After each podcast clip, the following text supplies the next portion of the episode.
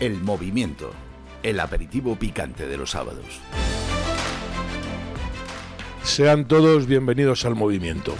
Su casa en la radio, en Decisión Radio. Este sábado tenemos una, una novedad que sabemos que le va, le va a gustar. Tenemos un invitado que sabemos que todos ustedes eh, conocen y que, bueno, les voy a decir, es Jaume Vives. Ustedes recordarán aquel señor de barbas que se ponía en los balcones con sus amigos en Barcelona con, cuando el golpe del proceso, pues a poner viva España. Y ya con eso ya saben ustedes quién es. Y que, bueno, pues que tan a punto vino para quitarnos un poco la angustia que estábamos viviendo y, eh, y, darnos un poco de sentido del humor, que es muy importante.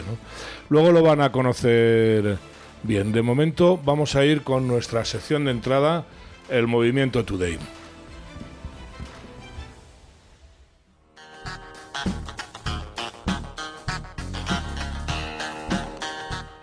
Crece el número de españoles que evitan las noticias duras como la pandemia o la guerra de Ucrania.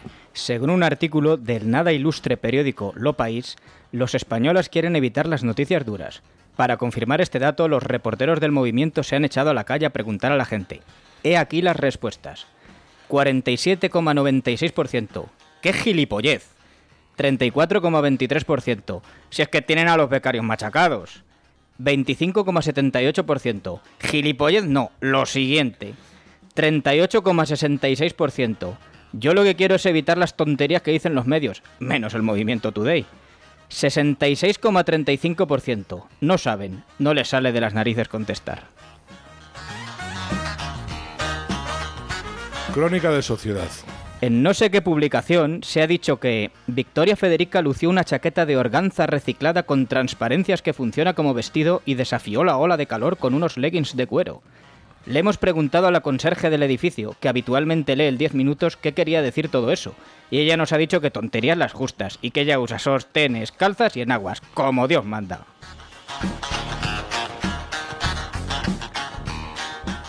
Últimas declaraciones de los candidatos a las elecciones andaluzas. Juan Marín. Ni siquiera yo entiendo cómo siento tan listo como soy, hago tanto el tonto como lo hago. Bonilla. Eh... O... ¿Lo he hecho bien, Alberto? Teresa Rodríguez. Me voy a hacerme un dedo. Juan Espadas. En el PSOE tenemos corazón y la pasta y así va a seguir. Que lo ha apuntado todo mi mujer en el Word Perfect. Inmaculada Nieto. ¿Quién soy? ¿Alguien me puede ayudar? Macarena Olona. Señor, dame paciencia, porque si me das fuerza, con esta tropa acabo en comisaría.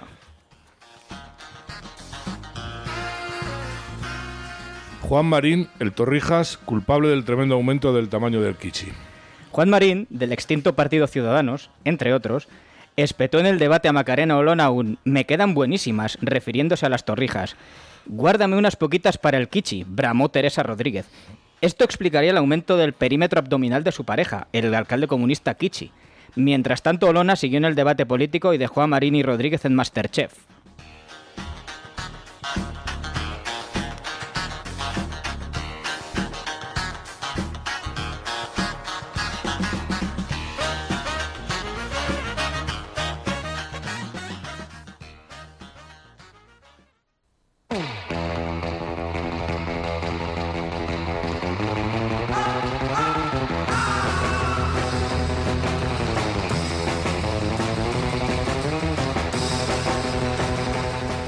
Bienvenidos un sábado más a Los Criticones, la sección más políticamente incorrecta, no apta para ofendiditos. Al micrófono Gloria Tejedor con el criticón Daniel García. ¿Qué tal, Dani? Un poco preocupado, Gloria, esta semana. No me digas. Sí, es que resulta que ahora en junio hace mucho calor. Eh, sí. lo sé, lo sé, lo sé. No sé, esto no la vi venir este año. No, no, que va. Y luego, aparte, preocupado porque nuestro invitado a lo mejor se toma mal el color de mi camiseta. Ah, bueno. Amarillo Indepe y decirle que es la primera que había. Eh, bueno, va. Está acostumbrado el pobre, sí. Eh, cuento, Daniel va de amarillo. Es amarillo piolín también, ¿eh? Amarillo bueno. que igual mejor, ¿no? Por eso estabas preocupado. Estaba preocupado, Pues joder, no vaya- vaya hospitalidad, ¿no? que con el- Yauma es Yauma, no, nada, nada de Se eso. asusta poco.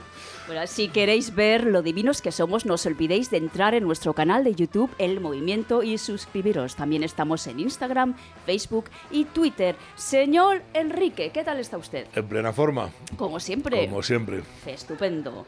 Hoy se ha querido sumar al cachondeo de los criticones la pesadilla de los indepes, la pesadilla de los que defienden la cultura de la muerte, la pesadilla de la cristianofobia. Tenemos al artífice de la revolución de los balcones con discoteca y cubatas incluidos.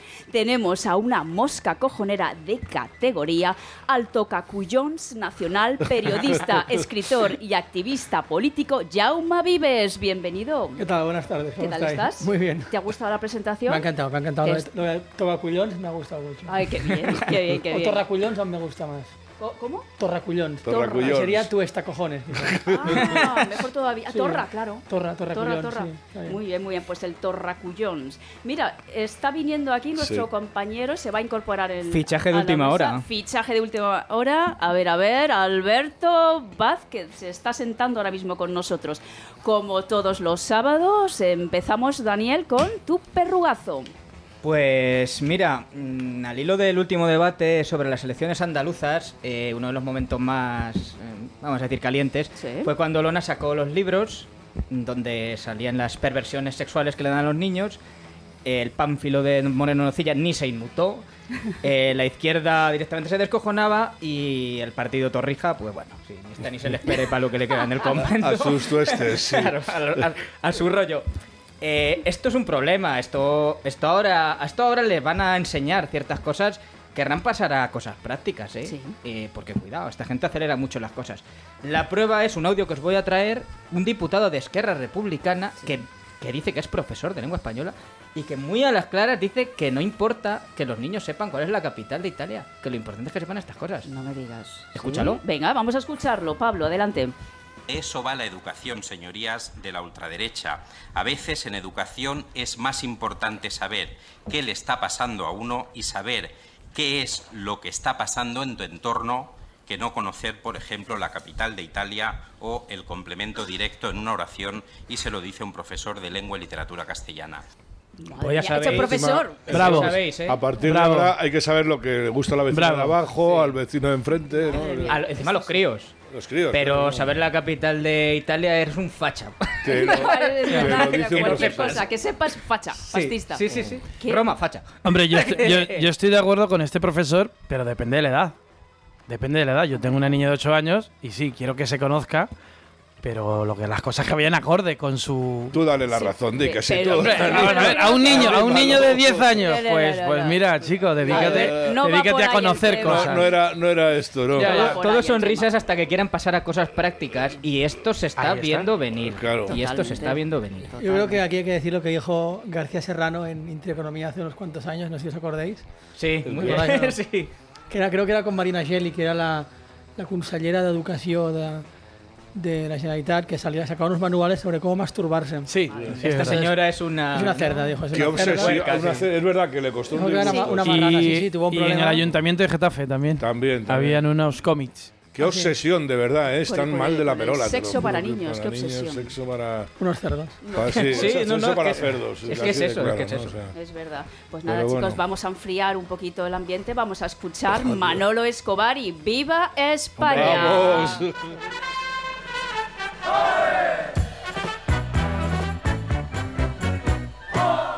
Entre flores, fandanguillo y alegría nació mi España, la tierra del amor. Solo Dios pudiera hacer tanta belleza y es imposible que puedan haber dos. Y todo el mundo sabe que es verdad y lloran cuando tienen que marchar. Por eso se oye este refrán. ¡Que viva ¡Viva España! España! ¡Ole! Seguimos en los criticones. Hace unos años, Jauma y familia decidieron luchar contra el proceso soberanista catalán montando fiestones por todo lo alto en su propio balcón, consiguiendo tocar la moral de muchos y deleitar los oídos de otros. Hoy, en Criticones, nos vamos a colar en el balcón de Jauma y vamos a revivir esos momentos con algunas canciones que vamos a poner a continuación. Jauma, según vayamos poniendo los temas, tú vas a tener que decirnos a qué personaje público se los dedicas. Pueden ser cantantes, eh, bailarines, políticos, Vale. periodistas. Perfecto. Pablo, cuando quieras, la primera canción. Confieso que a veces soy cuerdo y a veces loco. Y amo así la vida y tomo de todo un poco. Me gustan las mujeres, me gusta el vino. Y si tengo que olvidarlas, me voy olvido. Mujeres en mi vida hubo que me quisieron. Vamos a dejar a, a Julio Iglesias de fondo, ¿vale? Porque Jauma lo está pensando, está ahí barajando varios. Bueno, el primero que ha dicho es eh, Pedrito Sánchez. Había dicho Antonio, pero ahora. A ver, a ver, ¿quién puede ser? Bueno, Antonio puede ser perfectamente. Soy un truán, soy un Soy un señor. un señor, Pues no. esos altares, esos, esos, como dice Dani, esos cojones que gasta. Dije testiculazo, que pero... bueno, bueno, bueno, sí, es, es cierto, es cierto. Bueno, bueno, ha pasado Bueno, unas me- me- semanas me, ya. gusta el vino, a lo mejor podía ser, podía ser Aznar también. También, también. Ah, Soy un truán, soy un señor, sí. Sí, Sí, sí, sí, sí, sí, verdad. bien traído, bien traído. Podría ser M. Rajoy.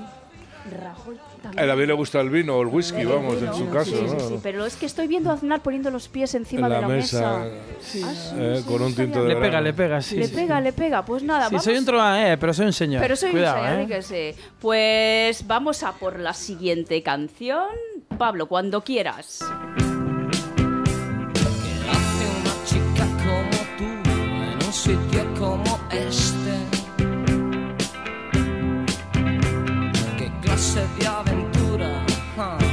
Has venido a buscar? Los años te delatan, nena, estás fuera de sitio. Vas de caza, ¿a quién vas a atrapar? No utilices tus huellas. Mujer ¿Qué No me sé. dices, Jauma? Bestringe. Lili. Podría Lili, ser. Lili, esa vamos. es una de nuestras prefes. Seamos, venga. Bravo.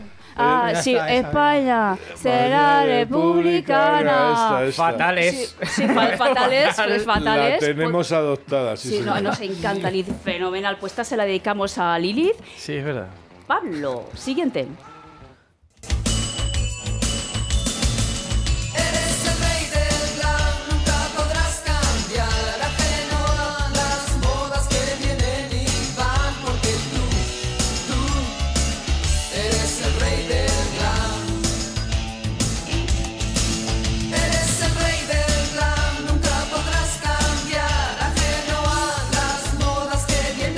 Déjala como hilo de fondo. A ver. Esta, esta sí es de un tío con mucha clase, con mucho Sí. estilo, un tío elegante, entiendo, un tío apuesto. Sí, el rey del glam. Pues yo creo que es Pablo Iglesias.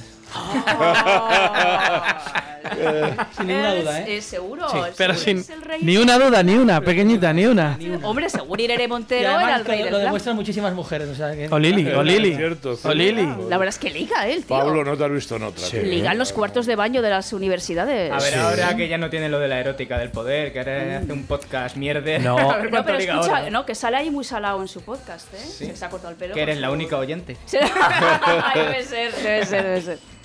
Pues nada, chicos, siguiente canción. A ver, a ver. Dicen que tienes veneno en la piel y es que estás hecha de plástico fino. Dicen que tienes un tacto divino y quien te toca se queda con él. Dices que yo no soy tu hombre ideal mientras ojeas con soltura una revista alguna pista o alguna foto de tu tal. Pablo, baja un poquito, déjalo de fondo y vamos a escuchar un poquito lo que... A Pero ver, esta a está ver. la de una bruja. me parece. una bruja. Es que de música sé muy poco. Entonces, una- cuando una ponéis la música, yo os pido ayuda porque. Sí, a ver. no tengo ni idea de. Musicalmente soy un cero a la izquierda, pero esta que habla de brujas, aunque no es una bruja y a mí me cae muy simpática porque aparte es una mujer muy agradable, yo esta se la dedicaría a Elisa Beni. Ah, Ay, ah, Elisa. hay Elisa. que felicitarla si me dejáis, porque el otro día un tuitero... O a Cristina Fallarás, no sé cuál de las. El otro día... También Pues, puede ser. media canción para cada tuitero una. hizo ¿no? un, un premio Cha- la de Charo Champi- Champions League. La Charo Champions League. Qué maravilla. Ganó Elisa Beni. Eh, como Charo. Sí, sí, ah, sí. joder. No puedo decir bien el nombre del tuitero, es Nickflix o algo así Nick parecido. sí. Negrata, no sé qué. Sí. Sí. Y, pero por favor, meteros en el hilo También es de verdad que Ah, la sí. Charo- Sí, Alonso no se queda corta. Vale, vale, vale, me o sea, gusta. yo tenía ahí un triunvirato que no sabría decidir. Fue finalista, ¿no? Sí, sí, sí. Es que, O sea, claro, que son- puede ser Anabel, Beni o has dicho eh, Fallarás. o Fallarás. Fallarás, Fallarás. nuestra querida Fallarás. Perfecto, seguimos. me dice Alberto que de querida verdad, yo nada. tengo- Yo tengo, Whisky y a seguir. Whisky. Le ha entrado el agobio, ¿no? Es No puedo, enterarme. no puedo. No puedo. y seguimos. Pablo.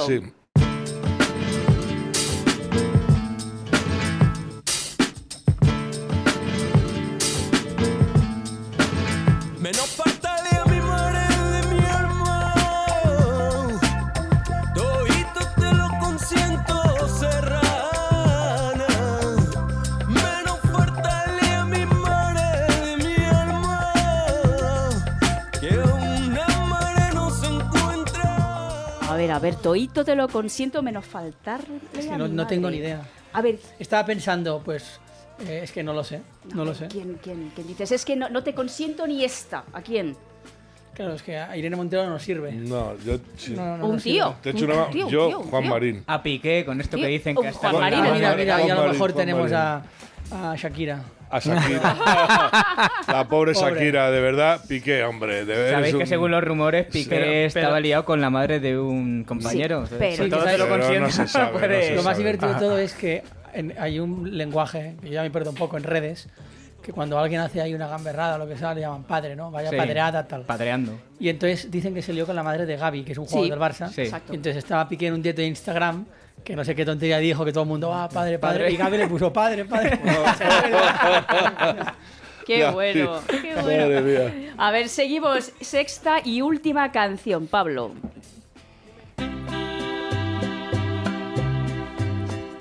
Rata inmunda, animal rastrero, escoria de la vida, adefesio mal hecho. Rata inmunda, Jauma. Mira, como ya hemos cogido Pablo Iglesias y no se puede repetir, Sí. te diré Pablo Iglesias. Madre de Dios. ¿Te parece bien? Es que, es que el, el primero era el Pablo Iglesias del PSOE y este Exacto. es el de Podemos. El de Me gusta, me gusta, me gusta. Yo se la dedicaría. coleta, ¿no? Yo sé que no es mi juego, pero a Zapatero se la dedicaría eso. Sí, También sí, Está bien, sí, está bien. Sí, sí, que esta semana también la ha liado, ¿eh? Sí, la ha sí, liado ahí en, en Andalucía. Pues de Zapatero nos vamos con Sí, sí, de los Ronaldos.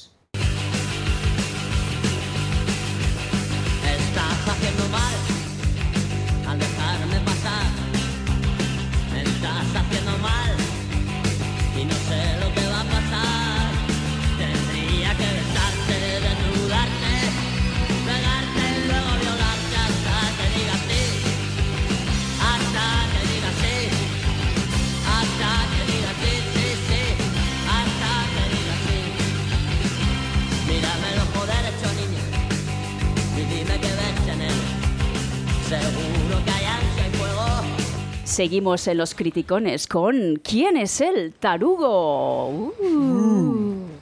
A ver chicos, tenéis que adivinar quién es el tarugo de la semana. Me va a acompañar nuestra querida y bella Joan Baez. Empezamos Pablo, vamos a escucharla.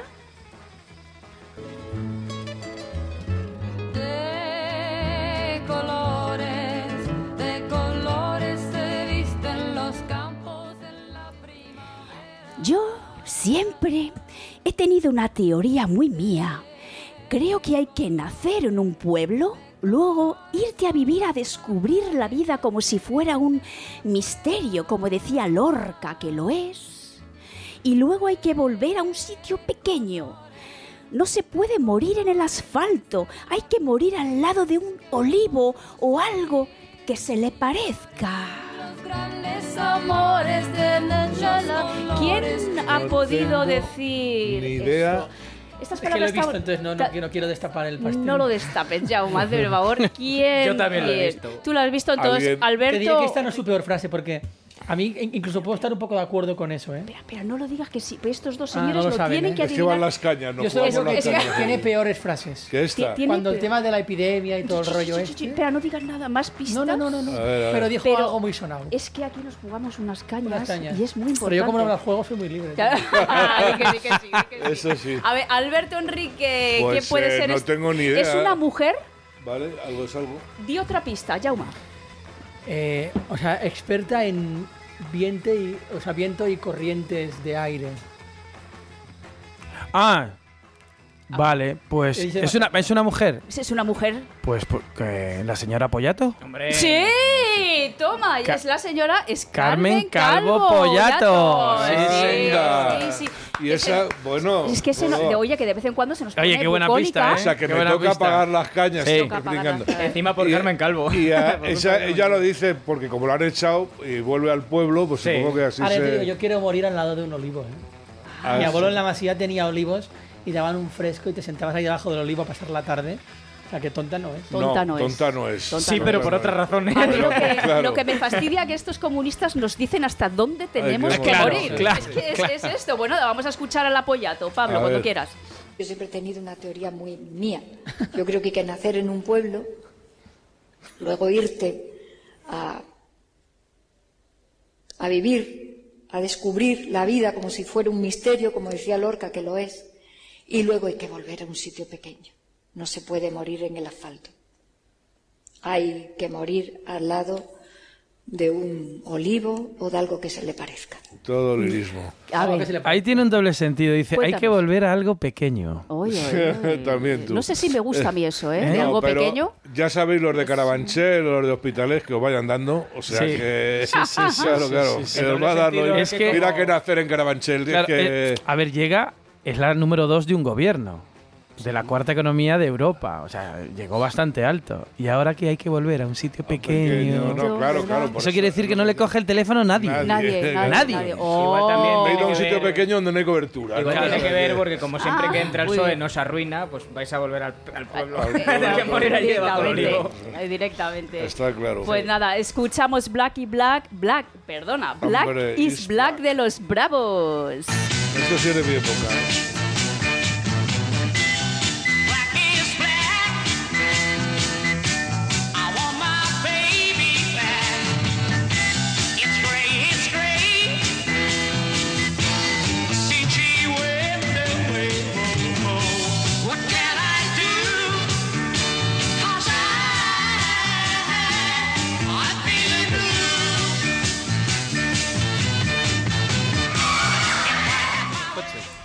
Estábamos comentando que esta canción es buenísima. Muy buena, muy buena. De verdad, buenísima. Mike de, Kennedy y los Bravos. de los Bravos. Di que sí, di que sí. Pues nada, hasta aquí los criticones de esta Oh, qué sincero, ¿verdad? lo Ese de o- Dani. Lo vamos a Muy repetir. sincero, ¿verdad? A- Porque a me ver. sienta mal, Gloria. Es que me Lo bien que estoy yo aquí. Yo es Eh. que lo digo todos los sábados por oírte. A ver, hasta aquí los criticones de la semana. Oh, muy sincero, le sale del alma. Del. Mira, Sincero. yo porque estoy cerca, se le ha caído una lágrima ahora. Pues nada, Jaume, te quedas aquí para la entrevista con el señor Ortiz y el señor Vázquez. Muchísimas gracias. Volverás a, los criticones. claro. Me ha encantado. Pero se hace un poco menos de calor. Sí. Porque estoy sudado, pero vamos. Te espero en otoño. En otoño o con aire acondicionado. Tiene buena. Perfecto. Bueno, tiene muchísimas gracias, Jaume. A ti. ti. Bueno, hasta luego, chicos. Adiós. El movimiento. El aperitivo picante de los sábados. Puede ponerse en contacto con nosotros escribiendo a elmovimiento@vecinosmadrid.es.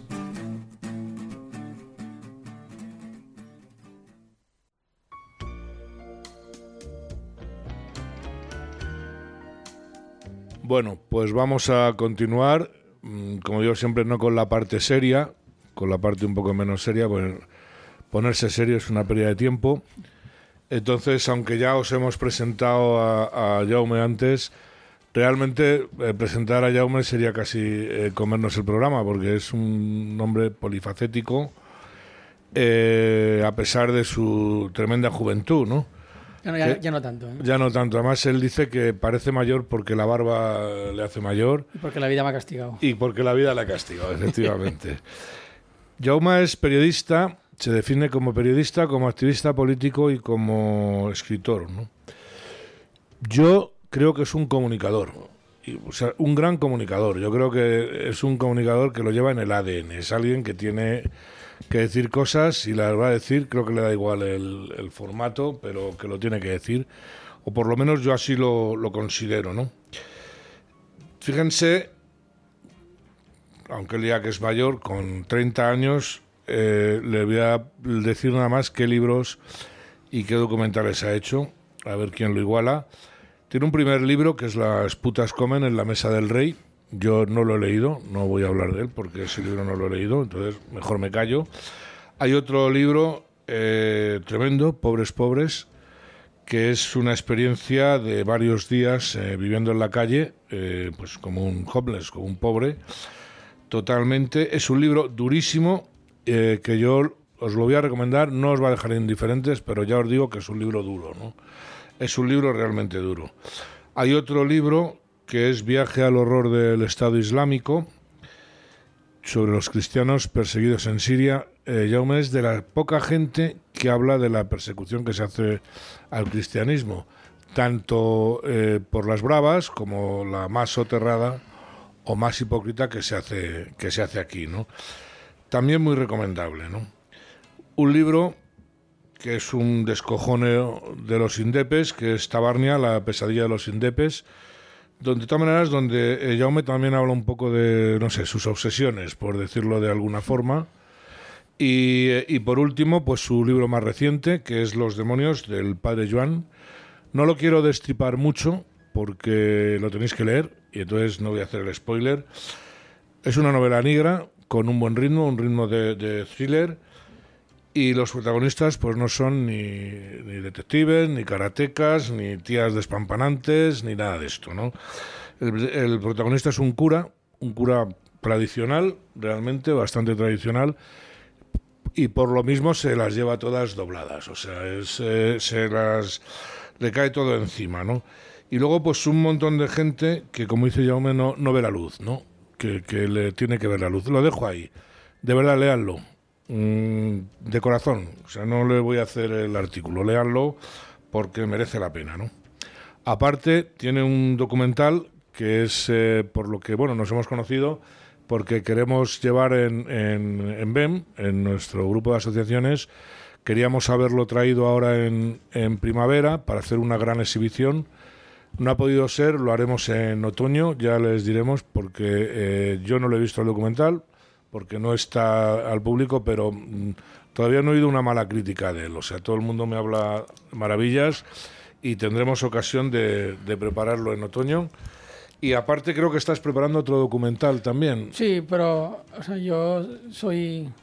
Suelo empezar las cosas y no suelo terminar ninguna, ¿no? Empiezo muchas y no acabo nada. Entonces, el segundo documental lo empezamos hace cuatro años. Entre medios vino el virus chino y tal. Y entonces está terminado. Lo que falta es buscar un día para presentarlo y, y empezar a moverlo como el primero. Pues nos ponemos a ello. El, los, eh, los, el documental pues va eh, sobre lo que eh, son los guardianes de, de la fe, que es eh, habla de la persecución de los cristianos en, en Irak. ¿no? En fin, como les digo, un, un comunicador de primer orden. Y vamos a dejar de presentarle, pues si no, no salimos de aquí. Eh, yo voy a empezar un poco a lo bestia, Jaume, si tú me permites, ¿no? Sí, claro que que sí. yo recuerdo que tú tuiteaste algo así como el Islam y la ideología de género son el principal instrumento de Satanás de nuestro tiempo. Te dijeron de todo menos bonito. Tú no sé si recuerdas aquello. Sí, eh, sí, me suena, algo he oído. algo has oído, ¿no? Algo me ha llegado. Fue sonado, ¿no? ¿Seguimos pensando lo mismo? Sí, sí. Sí, ¿verdad? Sí, sí. Pero no, no, no por, no por, por orgullo, o sea, no porque yo no me desdigo. de- Sostenerla y no enmendarla. No, claro. no, no, o sea, digo, si me equivoco en algo o creo que me equivoco, me corrijo y no hay ningún problema. Y además Mm. me pasa muchas veces. Pero sigo pensando eso. También sigo pensando que es mucho más peligrosa la ideología de género que el Islam. ¿no? Aquí se, se azuza mucho el tema de la- del Islam y tal. Yo creo que, eh, o sea, por lo que yo he visto en, en Irak, cuando he estado en Líbano, o sea, el Islam lo máximo que puede hacer es enviarte al cielo, ¿no? Porque Sí. acaba con tu cuerpo. Sí. Y luego aquí en Occidente los peligros que tenemos no son tanto contra el cuerpo como contra el alma, ¿no? Y eso te manda al hoyo, al infierno. Al hoyo y a la locura, ¿no? Mm. Que es que va, va- sí, va a haber una generación de locos. Y es verdad que no es comparable, ¿eh? es decir, o sea, no, no, no, no son, son dos cosas que no tienen nada que ver, ¿eh? pero son dos modos Son dos amenazas que tenemos. Un día me gustaría tener una, una, entrevi- una entrevista, una tertulia ¿no? sobre el tema del Islam. Mm, yo estoy y no estoy totalmente de acuerdo, pero bueno, no es el tema del día. Alberto, que me enrollo. ¿Qué tal, Jaume? Encantado. Mucho gusto. Eh, un placer, ¿eh? La verdad. Eh, yo te conocí cuando andabas por un coche entrevistando gente Ah, sí. por, por las calles. Por. Madrid, además, era casi por-. Sí, sí, sí. Eh, que es una faceta, y que- quería empezar por ahí, es una faceta que, o sea, rompes tu intimidad, ya sales en las redes, empiezas a decir cosas, tienes una posición ideológica, política, eh, cultural, y eso obviamente te ha puesto en el disparadero en algunos momentos o no, sobre todo en tu tierra natal, en Cataluña. Y esa era mi primera pregunta. ¿Qué consecuencias te ha traído que te hayas puesto en la palestra pública defendiendo lo que consideras que tienes que defender? O sea, muchas cosas buenas, algunas cosas malas, pero me dan igual las buenas y las malas. Y me, o sea, no es que me den igual, sino que no me, o sea, no me, no me afectan a la hora de, o sea, no me, no me hacen plantearme si seguir o no. No sé si me explico. O sea, he tenido algunas experiencias negativas de, pues cuando, sobre todo el tema de Cataluña, luego también con el tema de, antes hablabas ¿no? del tema del Islam y la ideología de género, pues algunas campañas, eh, hoy mismo en redes ha sido bastante divertido porque el Ayuntamiento de Barcelona ha publicado unos carteles que se llama, ¿cómo era? Boyomami. Entonces son un hombre que se ha disfrazado de mujer y una mujer, ¿no? Que son pareja. Y entonces, por el tema del Pride y tal, no sé cuánto. Ah, bueno, claro. La mujer puede ser lesbiana y transexual, bueno, no sé, Bueno, las bueno, de... Entonces, bueno, pues hay un tuit tal, me lo han sacado de, de Instagram, o sea, nunca me había pasado, me lo han eliminado de Instagram y, y entonces, bueno, recibes algunos insultos y tal. La verdad es que tengo la suerte de tener una casa, un, un hogar al que volver, Ah, vale. ¿no? O sea, de tener como vínculos fuertes en casa, con los Claro. amigos, con mi mujer. Y entonces eso me da como mucha libertad. Entonces yo agradezco muchísimo todas las cosas buenas que han pasado, porque gracias a esto he conocido un montón de gente interesante. De repente pues vas a un sitio y te encuentras con alguien que te ha visto no sé dónde, entonces pues acabas haciendo unas cervezas con él, o te invita porque tiene una bodega, una cata de vinos, o sea, como cosas muy bonitas. Luego he tenido algunas experiencias negativas, ¿no? De pues, acá casi llegar a las manos con no sé quién, además en la puerta de casa. ¿Por un tema político? ¿Por un tema...? Bueno, que le apetecía pegarme porque no le gustaba lo que yo Ah, decía. claro, vale. entonces el tío irá con unas copas de más y Bueno. casi llegamos a las manos porque tal. Entonces, digo, esas cosas tampoco es que te, que te gusten, a veces que, te- o sea, cuando, cuando suceden y suceden encadenadas, te planteas, seré un cabrón y a lo mejor sí que lo soy, ¿eh? no lo sé, te, te hace plantearte No, eso. no. Pero ya te digo, ¿eh? el hecho de tener un hogar al que volver y unos vínculos fuertes te hace como muy despreocupado de las consecuencias que puede haber de lo que... de- Te de- refieres a la familia. Sí, sí, sí, vínculos Claro. fuertes. Y sobre todo esos vínculos fuertes están por sangre.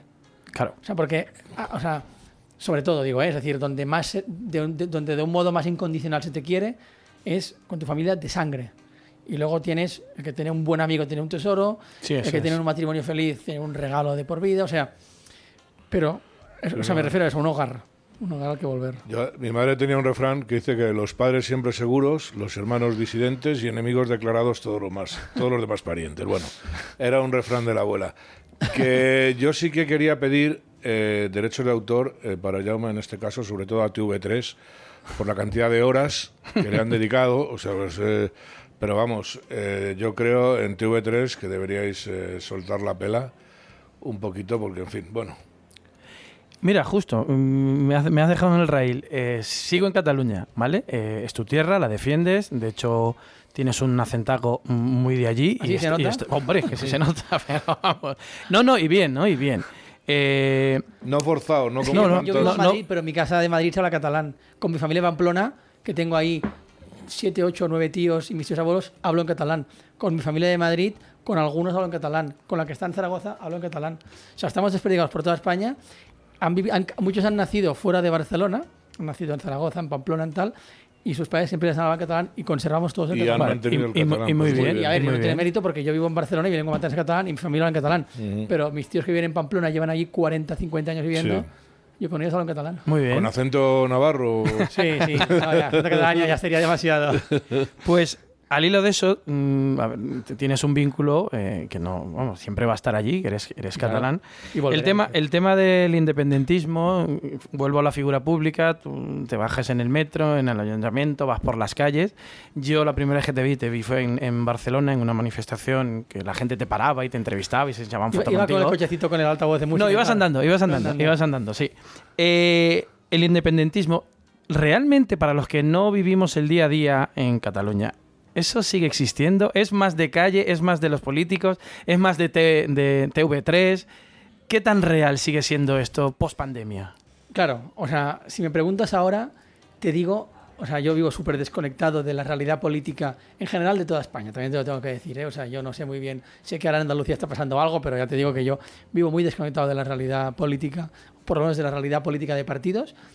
Eh, sí que, por ejemplo, estás en Madrid, ¿no? Y hay como muchos temas en el debate público, en las televisiones, en los informativos. No tengo tele, pero bueno, yo qué sé, pues te- el- alguien te comenta, mira, ha pasado esto, ha pasado lo otro, lo que sea. Te vas a Barcelona, y entonces pones el informativo de TV3 y entonces parece que el mundo gira en torno a lo que ha dicho la Laura, la Laura no sé qué, que no me acuerdo ni cómo se llama, la presidenta del Parlamento, la Laura... Sí, Esa señora. Sí, es súper- a Laura, Laura Borrás, Borrás, o lo que ha Borrás. dicho el no sé qué, o, que- o no sé, o sea, y- tonterías de, mira, se han pelado los este partido por no sé cuánto, y dices, joder, pues esto es que no le interesa ni a la gente de aquí. Sí que es verdad que durante el tiempo del procés, que fue 2017, 2018 o así, sí que como había una percepción real de que eso se podía convertir en una realidad, es decir, de que de- o sea, había, un, miedo de que realmente consiguieran su objetivo. Entonces sí que era un tema que se hablaba, que estaba en la, en la calle, que, que- que era un tema, o sea, que, que o sea, que estabas todo el día con eso en la cabeza.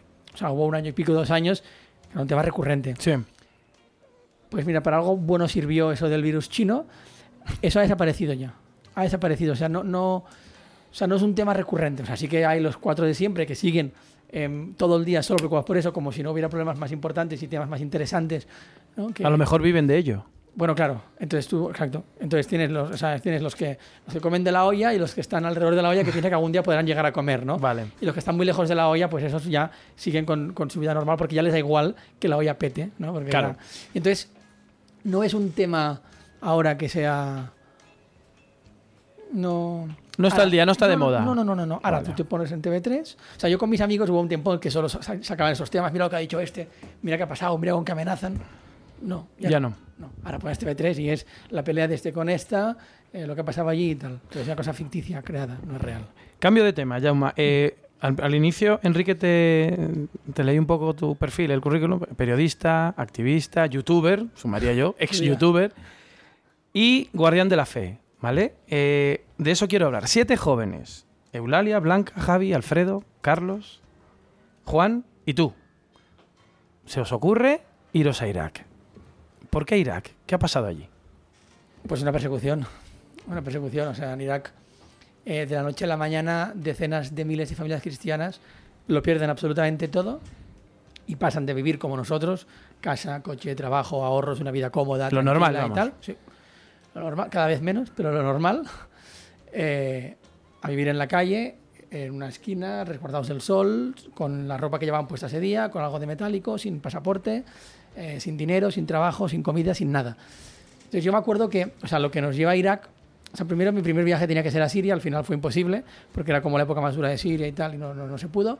Entonces me fui a Líbano y luego me fui a Irak. Y yo me acuerdo que el, el motivo por el que fuimos allí es, sobre el año 2013 o así, es cuando a mí empiezan a llegar noticias de que había lugares en el mundo en el que había cristianos perseguidos. El 90% de esos lugares, lugares en los que el Islam gobierna. Es decir, la may- el 90% de países en los que hay persecución cruenta son países eh, musulmanes. Bueno, total, que me, me llegan esas noticias y mi primera reacción a eso es de incredulidad. ¿no? O sea, yo era muy escéptico a, a pensar que hubiera gente en pleno siglo XXI dispuesta a morir por Cristo. Básicamente porque yo vivo en Occidente, yo vivo en Europa, en España, eh, en Cataluña, en Barcelona, ¿no? que si hay una zona paganizada, pues eh, hay un ranking, nosotros estamos pues, por el puesto entre 1 y, y- y el 0, ¿no? Y claro, lo que yo veo a mi alrededor es, incluyéndome yo, un montón de gente, ¿no? Que nos avergonzamos de decir que somos católicos. Sí.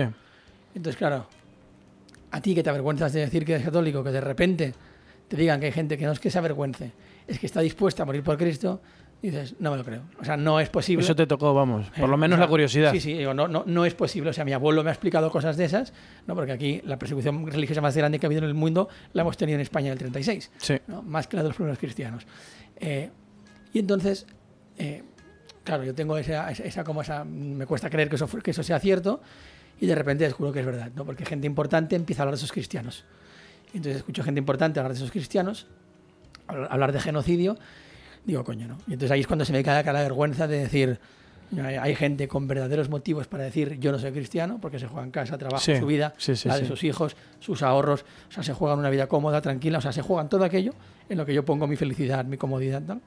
Y aún así dicen yo soy cristiano y mueren. Y yo que me juego, pues un problema, yo qué sé, pues hacer un pasar vergüenza, perder reputación, que me vean como el friki del trabajo. Que te señalen, que me o- señalen, quedar como un tonto que se ha querido un Pero no de pierdes hadas. ni casa, ni Nada, trabajo, ni mucho mujer, puedo perder el trabajo. O sea, que yo que solo me juego eso cada día, busco mil formas diferentes, me las ingenio, soy súper creativo, para de mil formas diferentes decir, no soy cristiano. Claro. Ya. Y entonces digo, coño, hay que ir allí, conocer a esa gente, coger esos testimonios y traerlos aquí porque nos hace mucha falta. Tengo muchas ganas de ver el festival, el festival, El el, festival. documental. No, Perdón, hasta que estaré yo pensando. es un ¿no? festival, es un Pues festival. Yo, a mí me surgió una pregunta aquí eh, que para mí es, es dura de hacer, ¿no? Yo soy de los que piensa que la Iglesia no está poniendo en la parrilla lo suficientemente o lo suficientemente claro eh, esa denuncia contra la persecución que hay de los cristianos, ¿no? Yo creo que los cristianos estamos obligados a dar testimonio, es eh, la ley, y, y, sin embargo, es mi opinión, puedo estar equivocado. Yo creo que la Iglesia no lo hace. O sea, si tú les preguntas a esos cristianos allí, se sienten muchos abandonados por la Iglesia de Occidente. Sí. O sea, sienten que, que ni siquiera les hemos sostenido con la oración.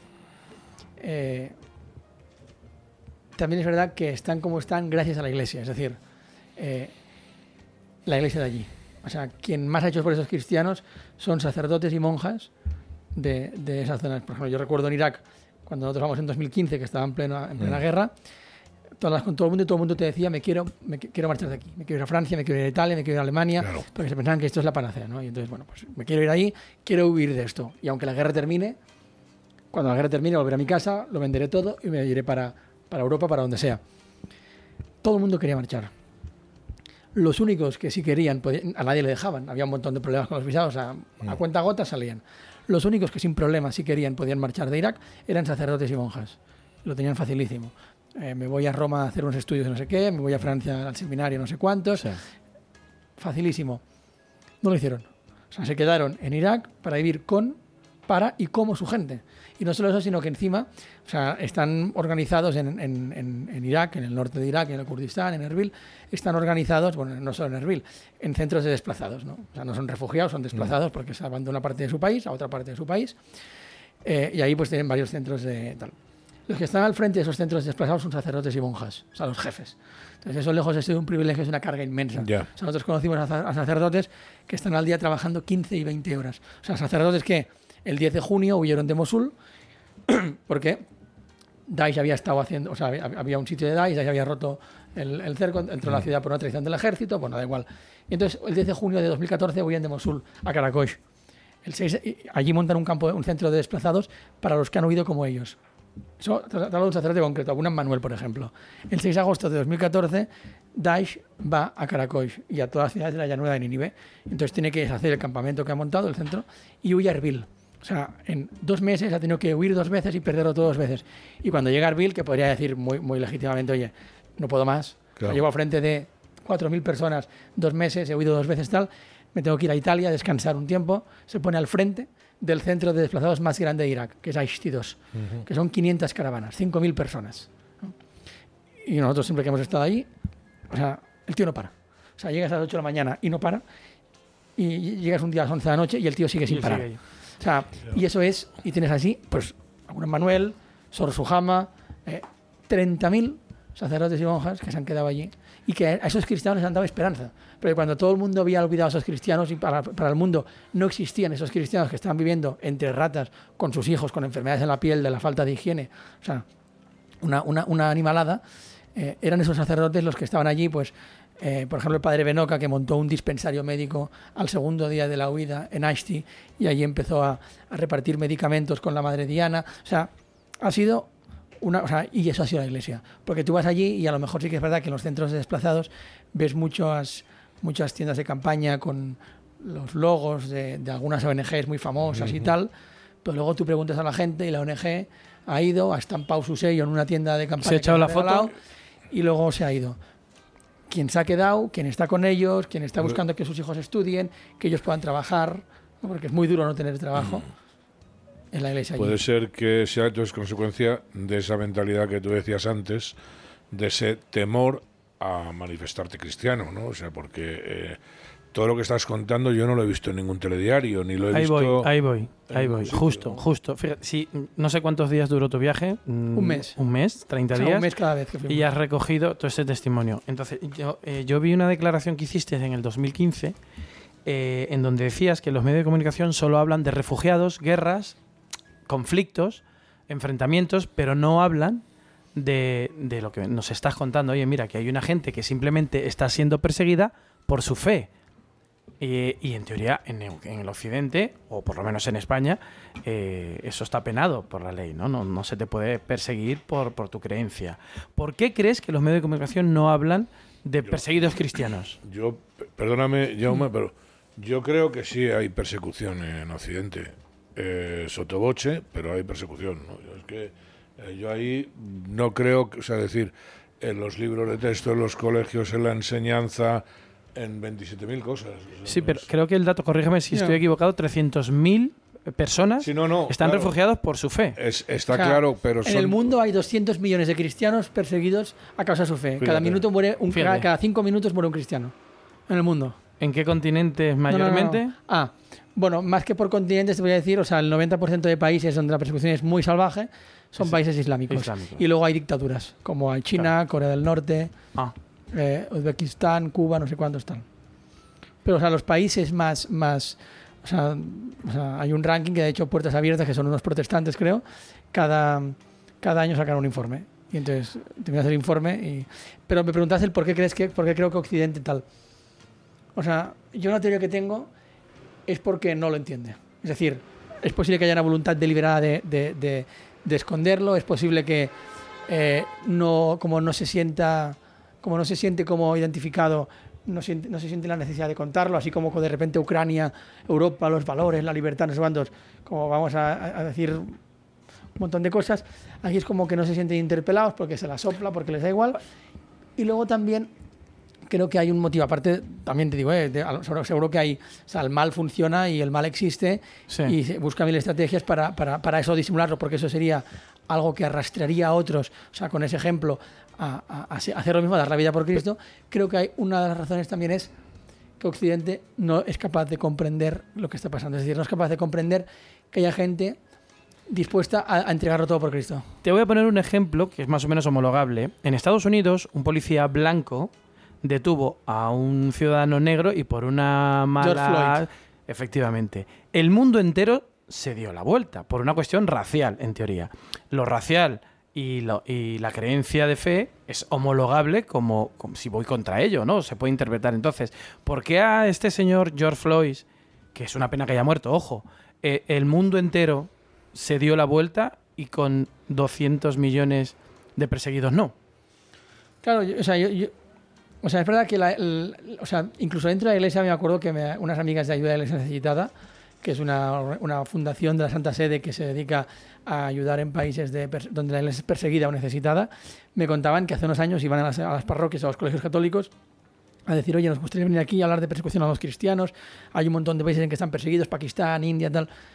Y a la propia iglesia de aquí nos sonaba chino, o sea, no, no, o sea, a nosotros mismos no nos era conocido que había persecución. Te hablo del año 2010, 2009, 2011. O sea, no ha sido hasta muy recientemente que hemos empezado a enterarnos de esto.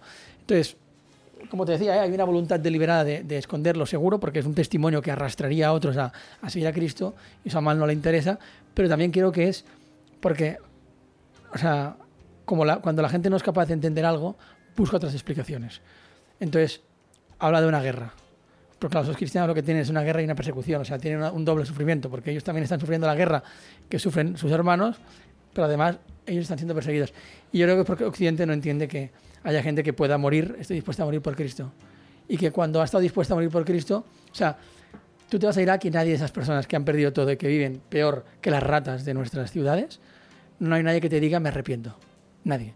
Todos, todos, todos, todos, todos te dicen volvería a decir lo mismo. Algo, algo he visto. Volvería he a visto decir lo mismo. Sí, Entonces, claro, cuando tú ves eso, o sea, humanamente es muy, muy, muy difícil de comprender. Entonces, y luego también, de verdad, creo que es muy importante, el- el- o sea, una razón muy importante es el que no hay ningún vínculo emocional con, con esa gente. O sea, no, no, no- porque no te sientes identificado en nada con esa gente. porque ya se han encargado de que, de que sea así. De que sea así. Sí. Entonces ahora un poco verdad que los cristianos, porque nos une la misma fe, ¿no? Pues como que un poco pues hemos despertado quizás. Pues eh, voy a continuar, Enrique, si, si me lo permites. Sigue, que está muy Eh, interesante. está muy interesante y esto es para. Tiene que ser, nos queda... Sí, sí, ya me ha dicho que- sí. Jaime. Eh, entiendo que hay países de, con estos régimen, y con esto hago este- es- esta parte porque quiero hablar, quiero que me recomiendes algún bar en Madrid al final, ¿vale? Al final un barcito, sí, ¿no? Si me lo recomiendas por la zona de. Moncloa, mira, me viene bien, ¿vale? Pero eso ya será al final. Eh, ¿Existen intereses económicos con los líderes, los regímenes de estos países donde el Islam es el, el O sea, yo la verdad es que, o sea, yo no soy un experto en este tema. O sea, yo no soy un experto en geopolítica. O sea, pi- piensa que yo me fui a Irak a, a conocer a esos cristianos, o sea, qué movía lo que ellos hacían, que había en su corazón. eh, a- o sea, digamos que eso es a lo que yo fui.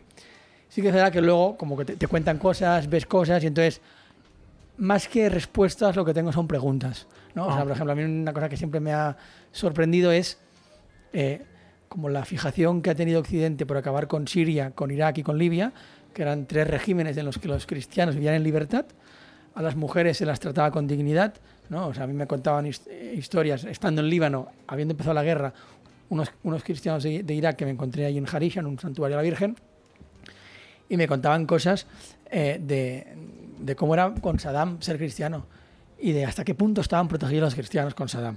¿no? Entonces dices, ¿por qué coño Occidente tiene tanto interés en democratizar, ¿no? como si fuese en absoluto ¿no? la, la democracia, Mm. en democratizar esas- esos países mientras mercadea ¿no? con Qatar, Emiratos Árabes, Arabia Saudí?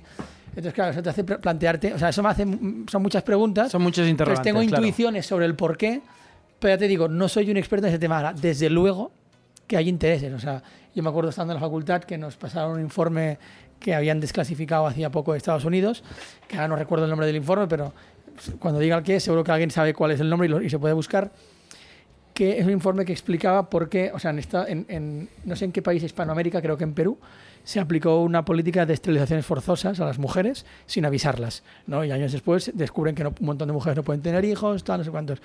Y entonces no se sabe, tal, bueno.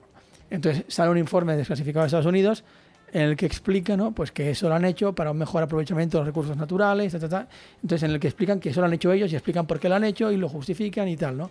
Entonces, claro que hay intereses detrás, además intereses que, que nos pensamos que solo son reales en las películas y que cómo va a ser eso posible, no, no lo que van es a, a que haya democracia y no sé Claro. cuántos, y claro que hay intereses, la verdad es que bueno, es tan complejo llegar a ellos que a veces uno se queda solo con las preguntas, no porque llegar a las respuestas de lo que realmente eh, hace que vayas a por Al-Assad, que Al-Assad es un tipo querido en Siria, o sea, Al-Assad no es un mal Es, tipo. es cristiano, ¿no? No, es, es, es, eh, de- o sea, es, mu- es musulmán.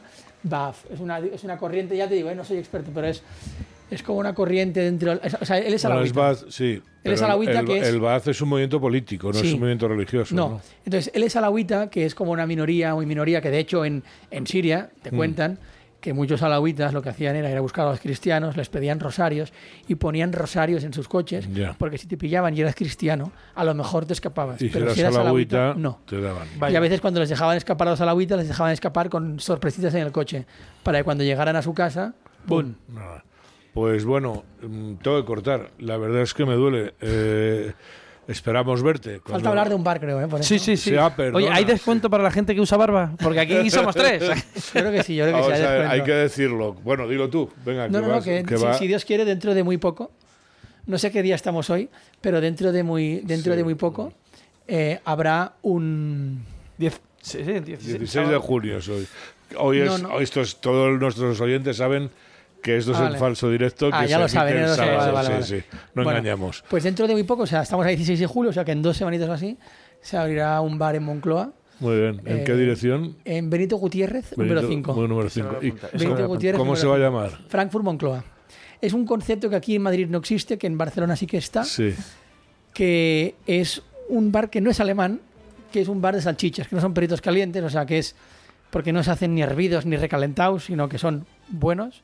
Se hacen con manteca de cerdo, el pan con un poco tostado con mantequilla, o sea, Suena muy bien. Y buena cerveza, claro. y buena cerveza. Suena o sea, son muy- salchichas que solas alimentan. Muy- no, muy bien. Cuando, a- cuando abras, dínoslo, que se lo, Dos semanas. se lo recordaremos a todo el mundo. Bueno, pues hasta aquí hemos llegado. Eh, intentaremos traer otra vez a, a Jaume porque, como ven, merece la pena, ¿no? Y nos despedimos. Recuerden lo que les digo siempre, asóciense, pero no creen chiringuitos.